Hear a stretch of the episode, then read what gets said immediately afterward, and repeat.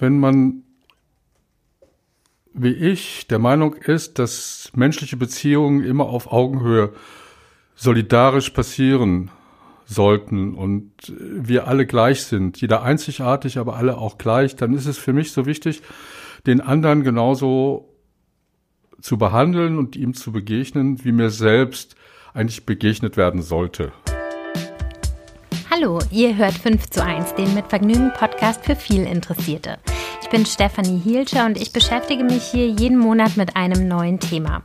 Bislang ging es um das Weltall, um Hobbys, bald um Architektur und um Hirnforschung. Ich mag es einfach sehr, sehr gern, mich in neue Themen einzuarbeiten. Dazu gibt es dann immer fünf Folgen, die aus verschiedenen Blickwinkeln auf das Thema schauen. In diesem Monat geht es um Gesundheit. Ich hoffe, die fünf Aspekte, die ich gewählt habe, bringen euch vielleicht auch ein bisschen dazu, einen Einstieg zu finden, euch mehr mit eurer Gesundheit zu beschäftigen. Bei mir hat das ganz gut geklappt. In dieser Woche erwarten euch Gespräche mit einem Schlafprofessor, einer Ernährungswissenschaftlerin, einem Kinderarztduo, einem Psychologen und heute mit dem Arzt Professor Dietrich Grönemeyer, der sich besonders gut darauf versteht, uns Nichtmedizinern das Thema Gesundheit näher zu bringen. Dafür schreibt er Bücher, ist oft im Fernsehen zu sehen und bringt sogar eine eigene Zeitschrift raus. Wir beide reden darüber, was Medizin eigentlich ist und darüber, dass jeder von uns seinen eigenen kleinen Arzt in sich trägt. Ich freue mich, dass er bei mir zu Gast ist. Der Sponsor dieser Episode ist Soul Bottles, damit ihr auch schön viel trinkt. Das ist nämlich auch gesund und ich erzähle euch später noch ein bisschen mehr zu Soul Bottles. Jetzt erstmal viel Spaß mit Professor Dietrich Grönemeyer. Vielen Dank, ähm, dass wir uns treffen können. Ich freue mich sehr, dass Sie sich die Zeit nehmen. Ja, gerne, ich auch. Toll.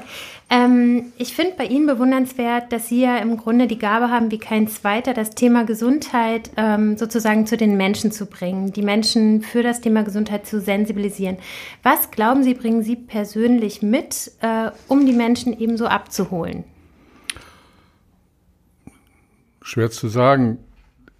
Ich war als Kind ein unglaublicher Schisser. Also ich war ja hatte Angst vor jeder Form von Medizin und von, äh, von jeder Form von Beeinträchtigung meiner individuellen Kraft und äh, meiner Autonomie. Und äh, ich glaube, aus diesem Blickwinkel heraus kann ich heute doch viele Menschen verstehen, was sie gerne haben würden und äh, was sie nicht so gerne sehen würden und warum sie Angst vom Krankenhaus haben, von der Spritze oder auch von der Operation. Und diese Vermittlung zwischen äh, Wissenschaft und der Alltagswelt der Menschen, das ist ja ein ganz wichtiges Thema für Sie. Könnte man sagen, dass es sowas wie ein Lebensauftrag ist? Ich glaube, wenn man Angst nehmen will und Faszination, Begeisterung und auch ja Dankbarkeit in sich entdecken will, Dankbarkeit, dass man leben darf, dann ist es so wichtig zu transportieren und den wissenschaftlichen Erkenntnisgewinn eben so zu transportieren, dass ihn auch jeder, jeder versteht und auch jeder und jeder Mensch für sich gewinnt.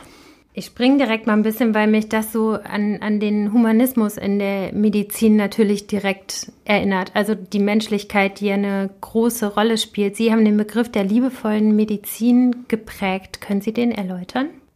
Wenn man, wie ich, der Meinung ist, dass menschliche Beziehungen immer auf Augenhöhe solidarisch passieren sollten und wir alle gleich sind, jeder einzigartig, aber alle auch gleich, dann ist es für mich so wichtig, den anderen genauso zu behandeln und ihm zu begegnen, wie mir selbst eigentlich begegnet werden sollte. Und auf dieser Augenhöhe heraus, aus diesem Verständnis des Miteinanders, verstehe ich auch medizinisches Handeln. Denn wenn man heute schaut in die Welt der Medizin hinein, da ist immer ein Abhängigkeitsverhältnis zwischen Arzt und Therapeuten und auf der anderen Seite äh, dem Patienten, der Patientin. Und das versuche ich eigentlich aufzulösen und sage, dafür brauche ich Herz, dafür brauche ich meine Seele, die den anderen erfasst und gleichzeitig die Emotionalität den emotionalen Detektor, der mich auf gleiche Ebene bringt. Und gelingt Ihnen das bei jedem Patienten, äh, da Ihre eigenen Vorgaben zu erfüllen? In der Regel schon, in der Regel schon, wenn man, äh, das habe ich irgendwann mal erfahren, wenn man sich auf den Einzelnen einlässt, auf seine Sprache, auf äh, rausfindet, welche emotionale Verhaltensweise ihm gut tun könnte. Ja, der eine möchte in den Arm genommen werden, der andere möchte einfach eine sachliche Information, der dritte äh, möchte sie ganz schnell und einfach verpackt, der dritte möchte eine größere, langwierigendere Erklärung, hat viele Nachfragen und wenn man auf, mit so einer Herangehensweise an den anderen Menschen als demjenigen herangeht, der ja von mir Hilfe und Unterstützung erwartet, dann schafft man das und so schaffe ich das in der Regel bei fast allen. Gibt es für Patienten vielleicht auch irgendeinen Tipp, wie, wie sie einen Arzt ähm, so auf ihre Seite bringen können? Ich denke so daran, dass es ja viele Ärzte gibt, die wenig empathisch sind und die vielleicht auch schlechte Nachrichten sehr gefühlsarm übermitteln und im Grunde die Psyche des Menschen ein bisschen außer Acht lassen. Warum ist das eigentlich so? Ich glaube, auch bei in jedem Arzt, jeder Ärztin steckt viel mehr. Nur wir haben natürlich gelernt, äh, weil wir uns als Naturwissenschaft begreifen, faktisch, sauber, nüchtern unsere Informationen zu transportieren, während wir mehr im Bewusstsein, dass wir selbst aus einem Körpergeist bestehen. Und ich, ich sage bewusst nicht Körper und Geist, sondern Körpergeist, weil wir ja in allen Reaktionen, die wir ausüben, nicht nur mit dem Körper agieren, sondern mit unserem denkenden, fühlenden in uns äh, gehört das immer zusammen. Und wenn ich das einmal begreife, dann verstehe ich, würde ich auch verstehen, dass der andere das genauso sieht und dem genauso begegnet werden äh, müsste. Und äh, Patienten empfehle ich immer, wenn du zum Arzt gehst, wenn du zur Ärztin gehst, schreib dir drei Fragen auf, die du auf jeden Fall beantwortet äh, bekommen möchtest. Und dann kommst du ins Gespräch. Dann wird nicht ein Gespräch nach, nach kurzer Zeit unterbrochen. In der Regel ja nach 18 Minuten, 18 Sekunden, wie wir heute wissen, wird der Patient schon unterbrochen, wenn er gerade anfängt, über sich zu reden. Ähm, wenn ich drei Fragen habe und sage, vorher gehe ich nicht raus, dann zwinge ich eigentlich dem Arzt, der Ärztin eigentlich ein Gespräch auf. Und ich glaube, das ist die beste Voraussetzung, um auf eine vertrauensvolle Ebene zu kommen. Ja, das ist auf jeden Fall ein guter praktischer Tipp, den man mal mitnehmen kann, finde ich, weil also auch ich und viele Leute, die ich kenne, sind sehr unempathischen Ärzten. Ohne, ich meine das auch nicht böse. Es gibt natürlich sehr wenig Zeit auch im Gesundheitswesen und ähm, genau, aber natürlich denkt man immer, es können ja nicht alle Ärzte, die so unempathisch in der ähm, Patientenkommunikation sind, ähm, die können das ja eigentlich nicht auf der ganzen Linie sein. Wir haben das auch nicht gelernt. Wir haben Gespräch nicht gelernt. Wir haben auch nicht eine Einordnung zwischen Leben und Tod gelernt. Ja, die, ich musste mich mit dem Tod selbst auseinandersetzen. Also die, die, die, und überhaupt mal begreifen, was Sterben überhaupt ist ja, über Geburt, da freut man sich und da ist man empathisch dabei. Sicherlich jeder Mensch, wenn es um den Tod geht, dann sind wir schon wieder äh, bedrückt. Also diese Ars Moriendi, also auch im Leben sich auf den Tod vorzubereiten und das als Teil der Medizin zu verstehen, aber trotzdem fürs Leben zu kämpfen. Fürs Leben, für das Gemein, die Gemeinschaft der Menschen zu, zu kämpfen, das ist auch unsere Aufgabe und unter dem Zeitaspekt, unter dem naturwissenschaftlichen Aspekt, der in der die Medizin heutzutage praktiziert, äh, geht eben diese, diese Gefühlsebene äh, bis hin zum Trösten und dem seelsorgerischen Aspekt äh, leider häufig verloren.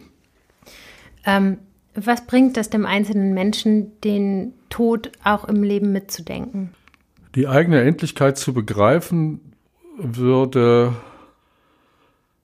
und so ist das bei mir zumindest passiert, würde nicht nur die Dankbarkeit leben zu dürfen auslösen, sondern gleichzeitig einfach auch ein, ein tiefes Bewusstsein dafür, dass wir letztendlich im Tod alle alleine sind. Wir sterben alleine.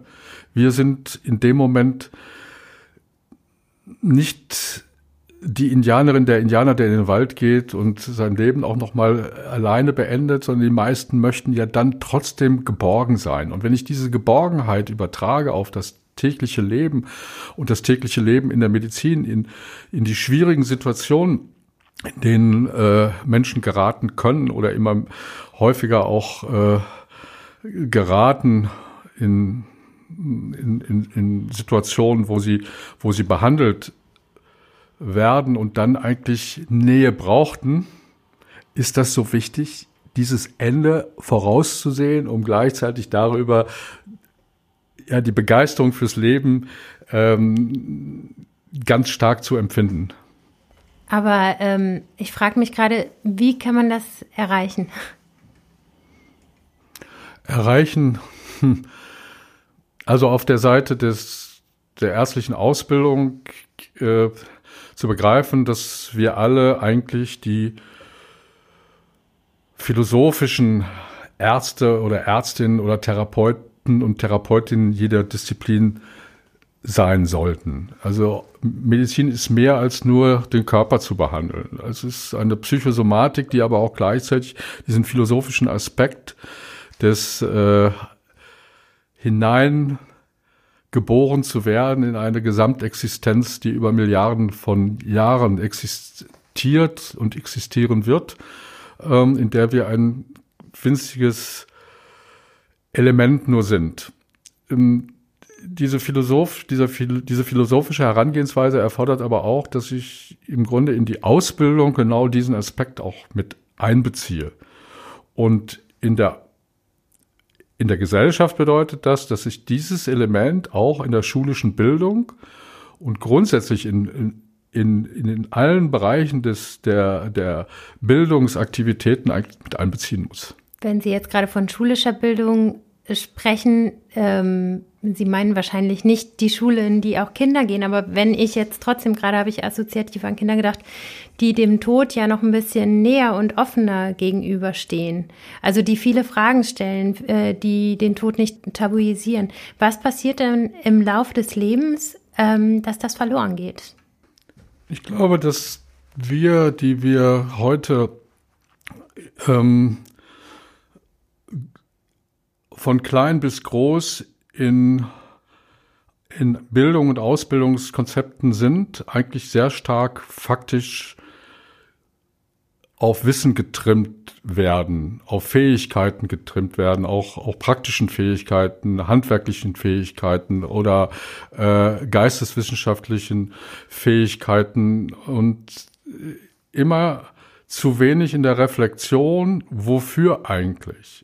Wenn ich immer auf die Frage nach dem Wofür äh, stellen würde, dann würde ich auch darüber stolpern, dass das Wofür nicht nur bedeutet für die äh, Ausnutzung materiellen Wohlstand zu erzielen, sondern dafür solidarischen sozialen, soziales Wohlbefinden zu schaffen, sozialen Wohlstand zu schaffen psychosozialen Wohlstand zu schaffen und psychosoziale Zufriedenheit zu schaffen. Und wenn ich die, dann nochmal zurückkomme auf die Medizin, Medizin ist ein Kulturgut. Wenn es die Medizin nicht geben würde, wären wir heute nicht hier. Würden wir beide hier heute nicht sitzen, wenn es nicht die Medizin gegeben hätte über die äh, ja Millionen eigentlich, also von Beginn der Menschheit an bis heute, wenn es da nicht die Medizinmänner gegeben hätte, die Medizinfrauen, äh, die Hexen in Anführungsstrichen, die so betituliert würden, aber im Grunde unglaubliches Wissen hatten, im, äh, auch, auch, auch gerade noch in der Zeit, in die wir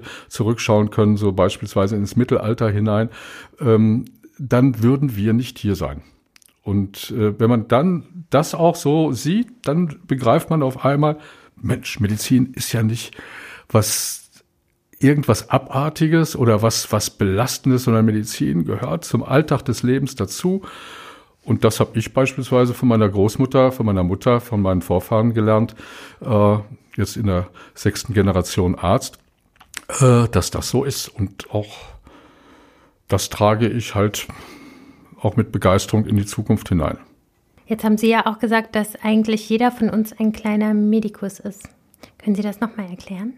Ja, eine kleine Medikus, eine kleine Medika, denn wir, jeder von uns äh, weiß doch am besten, äh, was einen ins Kreuz fährt, was einen als Last auf den Schultern liegt, was uns auf, äh, was uns Bauchdruck begleitet, was uns die Beine wegzieht. Äh, und häufig wissen wir sogar, was man tun müsste. Ähm, aber wir vergessen es dann auch. Und dafür sind dann Hilfen von einem Arzt oder Ärztin auch so wichtig oder von sonstigen Therapeuten, also äh, sagen wir äh, beispielsweise äh, die Krankenschwester, die, der Krankenpfleger, eine, ein wunderbarer Beruf, der aber überhaupt nicht gewertschätzt wird, aber die viel näher beispielsweise als wir Ärzte meistens am Patienten, an den Patienten sind. Und äh, die, die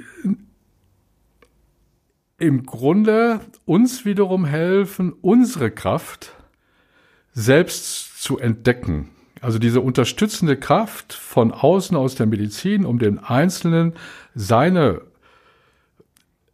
Handlungsfähigkeit, seine Selbstheilungskräfte so zu aktivieren, dass er selbst seine Kompetenz, seine Eigenkompetenz als kleiner Medikus, als kleine Mediker auch ähm, weiterentwickeln kann. Diese Selbstheilungskraft, ähm, die hat ja der eine mehr und der andere auch weniger. Also gehen wir jetzt mal davon aus, dass jemand eine schwere Erkrankung hat und bei dem einen äh, wird der Verlauf milder sein, weil seine Selbstheilungskräfte sehr stark sind und bei dem anderen wird der Verlauf eben schwerer sein, weil er diese in sich nicht so aktivieren kann. Ähm, was ist denn dafür nötig? Hat es jeder in sich und wie kann man das aktivieren? Ich denke so gerne an meine im letzten Jahr verstorbene Mutter zurück, die mit fast 94 dann gestorben ist. Und wenn es mir schlecht ging, hat meine Mutter mich in den Arm genommen. Meine Mutter hat mir durch ihre Nähe und durch ihre Fürsorge und ihre liebevolle Fürsorge, deswegen liebevolle Medizin, gezeigt, wie man im Grunde aus einem chemischen Nichts einen, einen äh, biologischen Vorgang machen kann. Denn gerade ihre Zuwendung, ihre Aufmerksamkeit, ihr ihre Motivation, dass ich mit Fieber im Bett liegen bleibe, mir den Tee reicht, mich in den Arm genommen hat, mich gestreichelt hat, meinen Bauch massiert hat, äh, wenn ich Bauchschmerzen hatte, hat ganz viel Heilkraft in sich. Und diese Heilkraft wiederum, wenn man das einmal sich dem gegenüber öffnet, trägt jeder andere Mensch auch in sich. Der eine ein bisschen weniger, der andere ein bisschen mehr. Der, der es weniger hat als Selbstheilungskraft, der braucht dann ein Stück weit mehr Unterstützung durch die Medizin als, als jemand anderes. Ja, und wenn man mal in die heutige Zeit reinguckt, Angst, Angst an sich. Angst ist, und das weiß jeder Patient, und das weiß ich, als ich ohnmächtig geworden bin, als mir das Blut abgenommen wurde, ist der schlechteste Ratgeber und er drückt das Immunsystem sofort maximal gegen die Wand. Das heißt, Angst zu verarbeiten, Angst zu nehmen, das ist ein Teil, die wir als Therapeuten einfach äh, mehr begreifen müssten, aufzuklären, Zusammenhänge aufzuklären äh, und gleichzeitig dann auch Hilfe zur Selbsthilfe zu leisten, inklusive der Hilfe, die jetzt aus medizinischer Indikation notwendig ist, die aus äh, Masseurtätigkeit oder aus äh, äh, psychosomatischen Ansätzen der Psychologie notwendig sind, äh, dann eben unterstützend zu bieten, helfen zu gesunden oder auch das Immunsystem zu stärken, bei dem einen mehr, bei dem anderen weniger. Und wenn ich das einmal für mich erfahren habe, kann ich das auch weitergeben. Wenn ich jetzt gerade ähm, an meinen Mann zum Beispiel denke, wenn der mit einer schweren Erkältung oder so im Bett liegt, äh, dann will der niemanden sehen. Also dann will der von mir nicht den Tee, dann will der von mir nicht die Bauchmassage. Mein Sohn zum Beispiel ist das komplette Gegenteil. Der will so viel Mama, wie es nur eben geht. Ähm, kann man jetzt sagen, wer schneller gesund wird und warum mein Mann zum Beispiel sich jetzt versperrt dieser Fürsorge gegenüber? Ja, möglicherweise glaubt er oder hat er auch die Kraft, einfach äh, sich selbst auch wieder auf die Beine zu stellen. Und, ich würde sagen, ich für mich brauche mal die Unterstützung und mal sage ich, das schaffe ich. Das schaffe ich selbst, da brauche ich jetzt keinen anderen. Manchmal ist es auch ein zu viel. Ähm, dann kann auch Zuwendung quälen, wenn man selbst sagt, Mensch, jetzt ich, ich, ich, ich kann das schon und dann muss man selbst als Partner oder Mutter, Vater rausfinden, welche Wege, äh, wenn du der Meinung bist, da muss auf jeden Fall noch irgendwas passieren, äh, musst du einschlagen. Und da gibt's ja äh, auch Möglichkeiten. Man macht einfach einen schönen Tee und äh, und kommt dann mit einem, einem duftenden Tee ins Zimmer und sagt, hier, ich habe dir einen Tee gekocht und vielleicht äh, und genieße ihn und hat da rein äh, und in dem Tee ist jetzt beispielsweise Thymian drin, um eine Bronchitis zu behandeln. Dann ist es nicht mit dem Fingerzeig, sondern es ist, kommt indirekt. Und ähm, so kann man vielleicht dann auch auf andere Art und Weise demjenigen, der sich an der Stelle versperrt, helfen. Okay, super. Aber es ist sehr gut zu wissen, dass, äh, dass dann diese Selbstheilungskräfte bei ihm jetzt, um bei dem Beispiel zu bleiben, anscheinend so stark sind, dass er gar nicht die Hilfe von außen braucht. Aber das mit dem Tee, das mache ich trotzdem natürlich sehr gerne. ähm, äh, Sie haben ja Ihr neues Buch geschrieben über Naturheilkunde und Schulmedizin. Genau, Naturmedizin und Schulmedizin, genau. Ah, Entschuldigung, das habe ich falsch nee, nee, nee, nee. gesagt. Ist richtig so, ja. Okay, ähm, die gehen ja jetzt nicht wirklich Hand in Hand. Ähm, können Sie vielleicht nochmal erklären, warum die beiden Ansätze sich gegenseitig nicht so grün sind? Deswegen habe ich das Buch Naturmedizin und Natur- und Schulmedizin Ausrufezeichen und Schulmedizin. Das, sind, das gehört zusammen aus meiner Sicht, denn die Schulmedizin ist aus der Naturmedizin entstanden. Ein Beispiel die Weidenrinde, aus der heute synthetisch das Aspirin entstanden ist. Ja, heute um hundertfach stärker als die Weidenrinde, deswegen wirkt dann die, das Aspirin eben auch schnell bei Kopfschmerzen oder ist auch, auch sehr gut zur Blutverdünnung einsetzbar. Und die Weidenrinde ist einfach dann sinnvoll, wenn man einfach im leichten, leichte Veränderungen, leichte Schmerzzustände hat. Äh, beispielsweise haben wir die, äh, habe ich die mit meinen Kindern in eine, eine Rückensalbe eingebaut, einen Rückenbalsam eingebaut, äh, der, äh, wo wir sagen, Mensch, äh, dann kann man lokal wirksam mit der Weidenrinde auch, auch arbeiten. Und für mich ist die, die Naturmedizin, und das habe ich bei meiner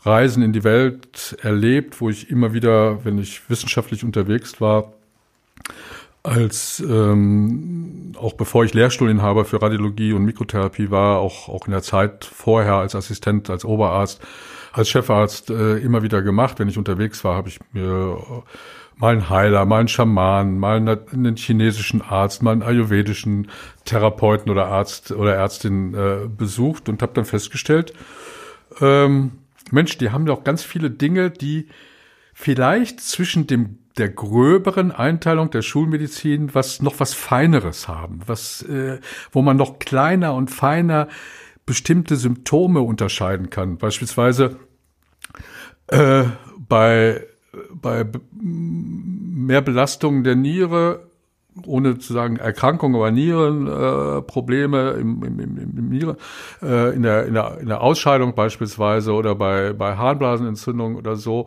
Warum kalte Füße und Ohren dann vielleicht auch Symptome sind, die darauf hinweisen, dass da unten was nicht stimmt. Hm, oder ich habe bei einem hawaiianischen Heiler erlebt, dass er mich, ohne mit mir zu sprechen, meine, meine Hand genommen hat, meine Arm genommen hat, nur die draufgelegt hat, wie innerlich ich unendliche Ruhe empfunden habe, quasi auf den Schlag, äh, quasi in einen meditativen Zustand gekommen bin, was mir dann gezeigt hat, wie wichtig auch Berührung ist. Einfach Berührung. Und von daher sage ich, es gehört zusammen. Also die Schulmedizin ist aus der Natur, Heilkunde aus der Naturmedizin entstanden und gleichzeitig gibt es von leicht nach schwer einfache Möglichkeiten, erst naturheilkundlich zu arbeiten und dann eben schulmedizinisch bis hin zur Transplantation. Und das ist doch toll. Wenn man das einmal mal erkennt und gleichzeitig sieht, wie wichtig auch die Psychosomatik ist, wie wichtig die Psychologie ist, auch die Psychiatrie ist, also diejenigen, die dann auch noch Medikamente verschreiben dürfen. Das, sind, das ist ja dann eine ärztliche Disziplin. Dann kriegt man das Ganze auf einmal rund. Und deswegen ist mir das so wichtig zu sagen, Naturmedizin und Schulmedizin. Das ist die Zukunft der Weltmedizin. Gibt es ähm, kann man das irgendwie sagen, dass es bestimmte Körperareale oder äh, äquivalent auch bestimmte Krankheiten gibt, in denen Naturmedizin oder Schulmedizin, also eins von beiden, besonders gut anschlägt? Also ich habe nun sehr viel Mittelohrentzündung gehabt, Bronchitiden gehabt, äh, vor allen Dingen Bronchitiden Ähm, also ganz häufig eben stand ich vor einer Lungenentzündung und äh, ich habe dann durch meine Mutter erlebt, ähm, wie wichtig es ist, eigentlich mit Thymian, um einfach desinfizierend zu wirken, keim äh, zu wirken, Bakterien, virale äh, Behandlung an der antivirale und antibakterielle äh, Behandlung an der Stelle zu bekommen, wie wichtig Efeu ist, um die Spastik, die Bronchspastik, also das Zusammenkrampfen der Bronchien aufzulösen, wie gut Wickel sind, wärmende Wickel mit Senf beispielsweise um den Brustkorb, wie das auch wieder zur Entspannung beigetragen hat und die Senföle, die auch anti, äh, antibiotische Wirkung haben. Äh, da würde ich sagen, also bei diesen Erkältungssymptomen ist das ein, ein hervorragender Ansatz. Später habe ich dann erkannt, dass beispielsweise Zystus äh, Incanus pandalis äh, unglaublich die Zystrose unheimlich gut ist als abwehrsteigendes und vor allen Dingen äh, antiviral antibiotisches äh, Mittel, den als Tee oder als Lutschtabletten zu nehmen. Das ist die eine Seite.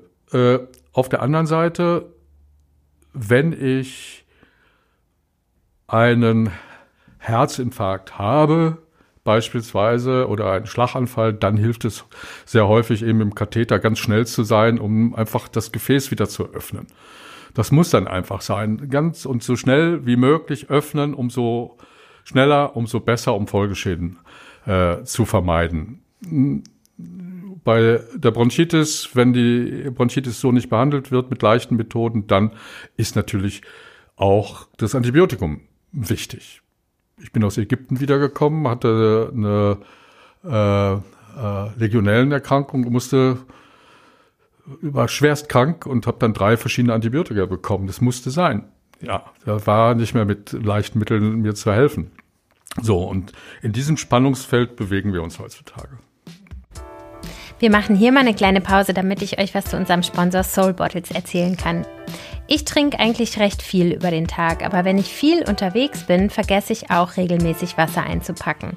Mit einer Trinkflasche, die so gut designt ist wie die von Soul Bottle, geht es aber ganz easy. Die kann man nämlich fast gar nicht vergessen.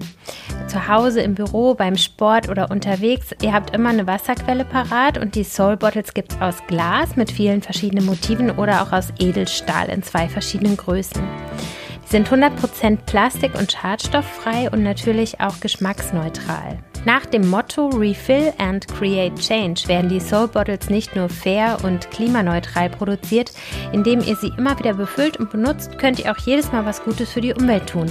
Denn unser Leitungswasser in Deutschland hat so eine super Qualität, dass es sich eigentlich gar nicht lohnt, Mineralwasser aus dem Supermarkt nach Hause zu schleppen. Außerdem spart ihr so eine Menge Plastik.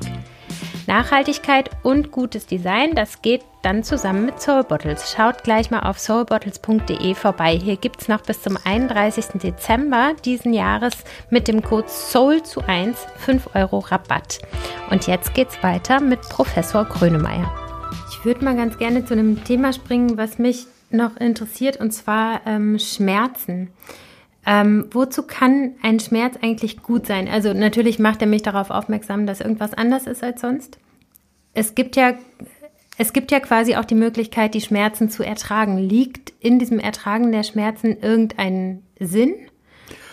Also Schmerz ist ja eigentlich ein Symptom, ähm, um darauf aufmerksam zu machen, dass irgendwas nicht stimmt im, im, im Körper. Und ähm, jetzt kommt es eben auf die eigene Konstitution an. Ist man, nimmt man den Schmerz ernst und kümmert sich um sich selbst und sagt, okay, den nehme ich jetzt, den trage ich jetzt äh, mit mir und ich nehme einen Rückenschmerz und jetzt dehne ich mich, jetzt mache ich heiße, gehe ich unter die heiße Dusche, lass mich massieren und dann geht das auch schon wieder weg. Oder ich sage, äh, da sind wir Männer ja äh, beste Beispiele für, dass wir sagen, okay, ich halte es durch, halte es durch und auf einmal sagst du, jetzt aber operieren. Das sind Männer.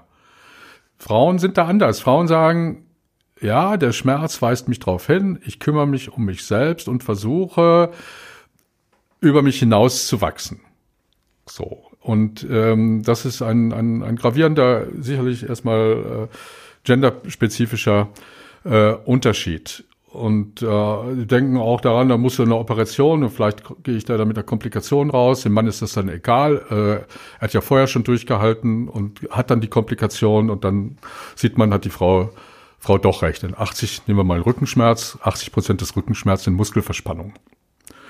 Und da lohnt es sich aus meiner Sicht heutzutage schon mal einen Moment die Zähne zusammenzubeißen und dann rauszufinden, warum habe ich den eigentlich? Den Rückenschmerz. Sitze ich immer falsch? Ja, ist mir habe ich mich gerade wahnsinnig geärgert?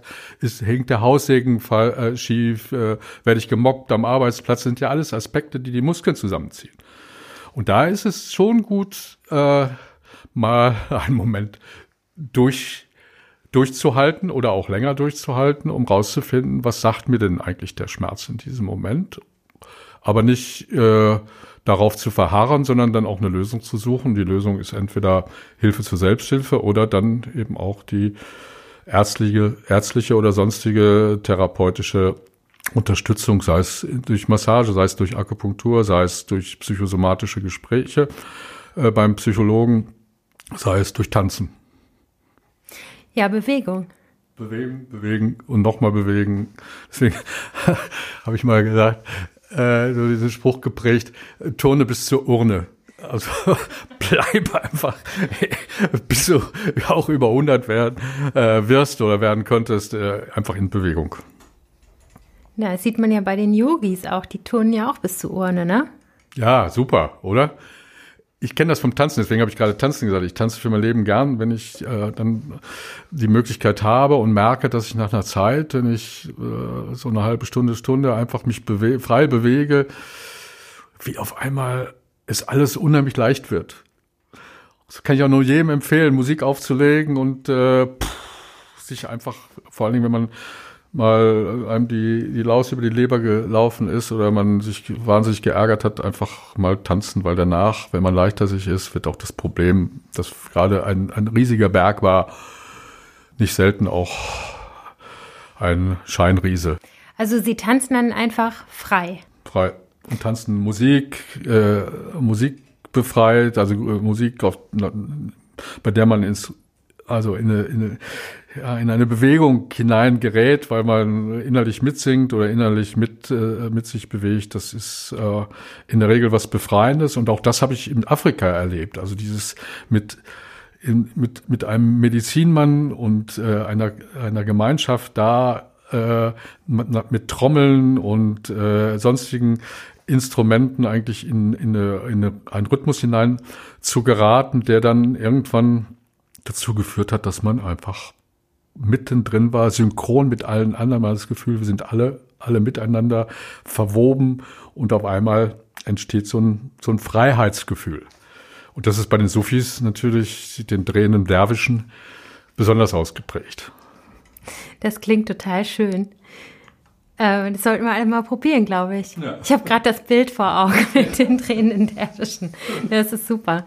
Ähm, wir, wir, die Zeit rennt uns so davon und ich habe eigentlich hier noch zehn DIN A4 Seiten mit Fragen liegen. Ähm, deswegen würde ich mal ein bisschen noch ähm, in so diese moderne Medizin, mit der man sich selbst auch ein bisschen helfen kann, gehen und würde Sie gerne mal fragen, was halten Sie denn eigentlich zum Beispiel von diesen Uhren oder Geräten, die man am Handgelenk tragen kann und die einem übermitteln, wie man geschlafen hat, wie die Herzfrequenz ist ähm, und so weiter. Vielleicht ja eigentlich gar kein schlechter Zugang für Leute, die nicht so ein gutes Körpergefühl haben. Technik ist ein wunderbares Hilfsmittel. Also das ist äh, gar nicht zu unterschätzen, vor allen Dingen für Menschen, die sich sonst zu wenig um sich kümmern. Also bis hin zur Waage, wo man guckt, wie ist das in meinem Gewicht. So, ich habe das immer abgelehnt lange Zeit. Und jetzt stelle ich auf einmal fest, äh, wo ich eben auch, auch, auch, auch äh, sehr viel Gewicht äh, eben auch mich gewichtlich verändert habe, dass das einfach ein super, super Hilfsmittel ist, zu gucken, bewegst du dich schon wieder in die falsche Richtung. Ähm, so ist das auch mit den, mit den Uhren. Also ich als jemand, der mal eine schwere Herzmuskelentzündung hatte vor 20 Jahren und Herz Rhythmusstörungen bekommt bei Fieber. Für mich ist das schon wichtig, zwischendurch mal rauszufinden, ist mein, mein Rhythmus noch im Takt. Aber, jetzt kommt das Aber, man darf es nicht überbewerten und man kann auch schnell hypochondrisch werden. Also wenn man zu viel Information bekommt und äh, wenn man beispielsweise nach dem Puls guckt, ähm, kann das sein, dass der Puls sich normal darstellt, wenn man nicht gleichzeitig auch den Rhythmus sieht und dann ist ein niedriger Puls vielleicht deswegen nur niedrig, weil es ständig Aussetzer gibt und die Uhr hilft einem da nicht weiter.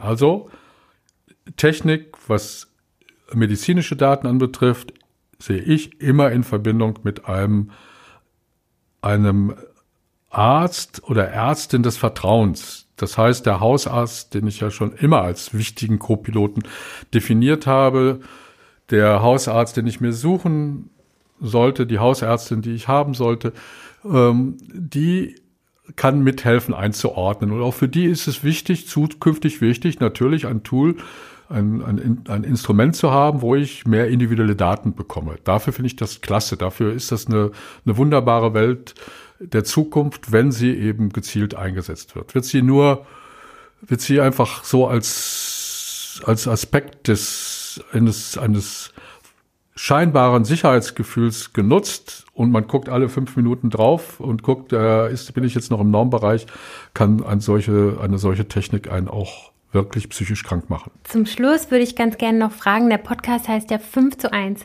Haben Sie fünf Tipps für die Hörer, wie sie auf ihre Gesundheit achten können? Der erste wichtige Tipp ist, du bist deine eigene Marke. Du Mensch, du Einzelner, du bist und du weißt am besten eigentlich, was auch für dich wichtig ist. Also achte auf dich selbst und sei offen dir selbst gegenüber und versuche nicht den anderen zu kopieren.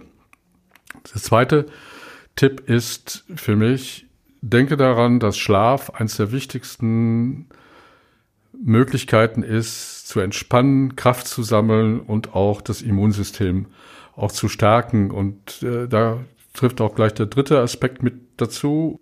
Versuche deine Angst zu überwinden, indem du dich offen dem, dem äh, oder der Situation machst, die dir Angst beschert. Und wenn du rausfindest, was dir Angst macht, kannst du die Angst auch, auch wieder überwinden.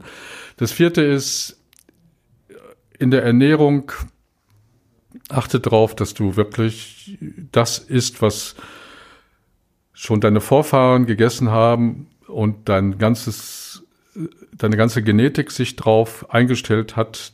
Das ist einfach regionales Essen, regionales Gemüse, regionale äh, Obst, regionales Obst ähm, und achte darauf, dass dieses äh, auch ein wesentlicher Bestandteil deiner Ernährung ist. Und das letzte, der letzte Aspekt ist, ähm, zum Wohlfühlen gehört Bewegung, also bewegen, bewegen, nochmal bewegen, Turne bis zur Urne. Ich nehme diese fünf Dinge mit in meinen Alltag.